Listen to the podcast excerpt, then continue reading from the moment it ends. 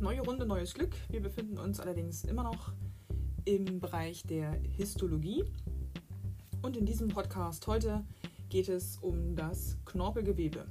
Knorpelgewebe zählt auch zum Stützgewebe. Und das ist ja noch so grob die Überschrift, die wir haben, das Binde- und Stützgewebe unseres Organismus.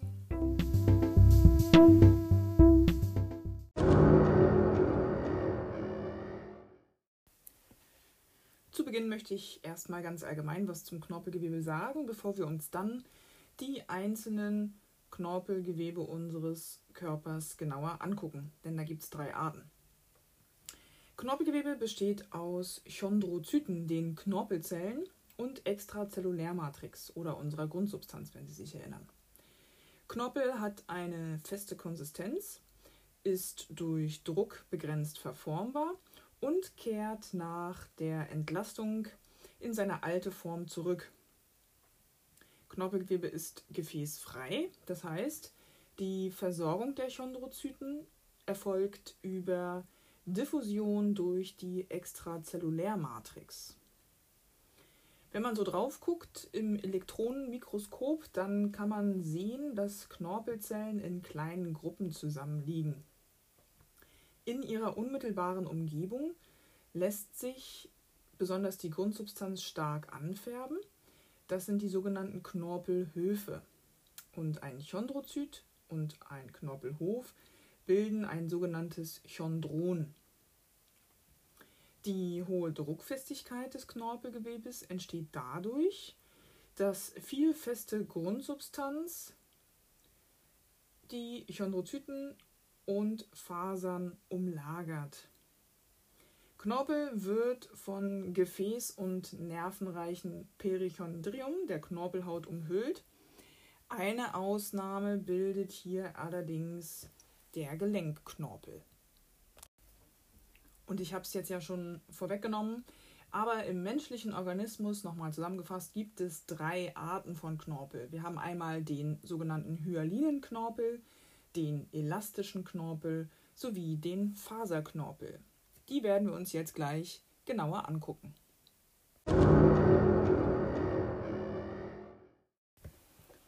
Beginnen wir mit dem Hyalinenknorpel. Hyalin ist griechisch und bedeutet so viel wie glasig bzw. glasartig. Hyaliner Knorpel zeichnet sich dadurch aus, dass er recht druckfest und elastisch ist wir finden reichlich kollagene Fibrillen in der Grundsubstanz. Und was man auch erkennen kann, sind frühzeitige Kalkablagerungen. Ja, wo kommt der hyaline Knorpel vor? Wir finden ihn vor allen Dingen in unseren Gelenken als Gelenkknorpel, aber auch Rippenknorpel. In den Atemwegen finden wir Hyalinknorpel, beispielsweise im Nasenseptum, am Kehlkopfskelett, in der Trachea und den Bronchien, aber auch in den Epiphysenfugen und knorpelig vorgeformten Teilen des Skeletts.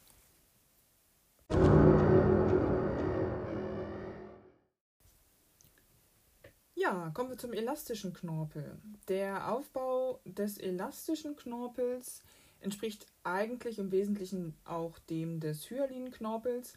Was jetzt ein bisschen anders ist, ist, dass der elastische Knorpel, der Name verrät es schon, relativ viele elastische Fasern besitzt. Diese erhöhen natürlich die Elastizität und auch die Biegsamkeit dieser Knorpelart und er besticht durch seine gelbliche Farbe. Ja, wo kommt elastischer Knorpel her? Elastischen Knorpel finden wir zum Beispiel in unserer Ohrmuschel, der Epiglottis, also unserem Kehlkopfdeckel und auch im äußeren Gehörgang.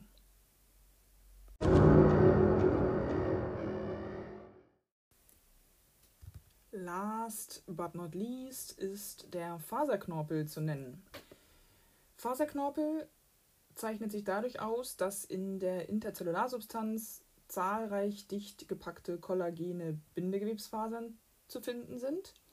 Das macht den Faserknorpel widerstandsfähig gegenüber mechanischen Einflüssen und daraus resultiert letzten Endes auch sein Vorkommen. Denn Faserknorpel finden wir zum einen in den Bandscheiben, also den Disci intervertebralis, Wir finden ihn auch in unseren Menisken im Kniegelenk sowie in der Symphyse, also der Verbindung der beiden Schambeine sowie auch in den Gelenklippen, also überall dort, wo wir relativ große mechanische Einflüsse haben. Sie erinnern sich vielleicht, wir hatten es beim Skelett schon besprochen, die Bandscheiben als Beispiel dienen ja auch der Stoßdämpfung, wenn Sie sich, wie gesagt, erinnern.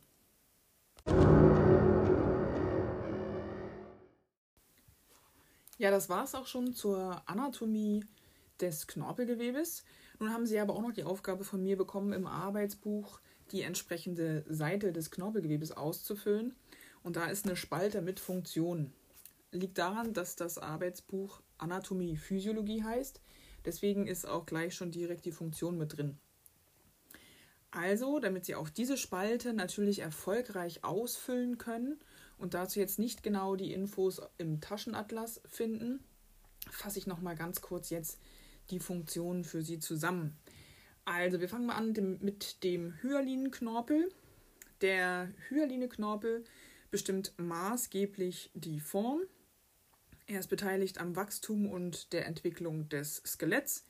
Er bildet reibungs- und abriebfreie Gelenkflächen und dient der Lastenverteilung, hat also eine Lastverteilungsfunktion. Der elastische Knorpel macht Organe biegsam und elastisch und gibt Formstabilität. Ne, wenn Sie sich jetzt an die Ohrmuschel fassen dann, und zusammendrücken, dann bleibt sie ja nicht so, sondern gelangt wieder zurück in ihre ursprüngliche Form. Und der Faserknorpel zu guter Letzt hat folgende Funktion. Ähm, zum einen natürlich die Bandscheiben als Beispiel dienen der Knochenverbindung, ja, also die verbinden ja einen Wirbelkörper mit dem nächsten. Die Menisken im Knie sorgen für eine Verbesserung der Kongruenz, dass die Knochen besser zusammenstehen. Und die Disken vergrößern quasi die Kontaktflächen, dienen der Lastverteilung und Stoßdämpfung. Nochmal zurück eben zur Wirbelsäule. Wir besprachen das ja bereits bei den Zwischenwirbelscheiben, die als Stoßdämpfer dienen.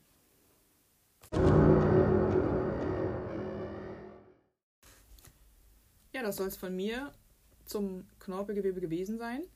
Ich hoffe, Sie können die gestellten Aufgaben jetzt also mit Hilfe dieses Podcasts und dem Taschenatlas Anatomie erfolgreich bewältigen. Ich wünsche Ihnen viel Erfolg und natürlich auch viel Freude dabei und denken Sie immer schön dran, bleiben Sie gesund.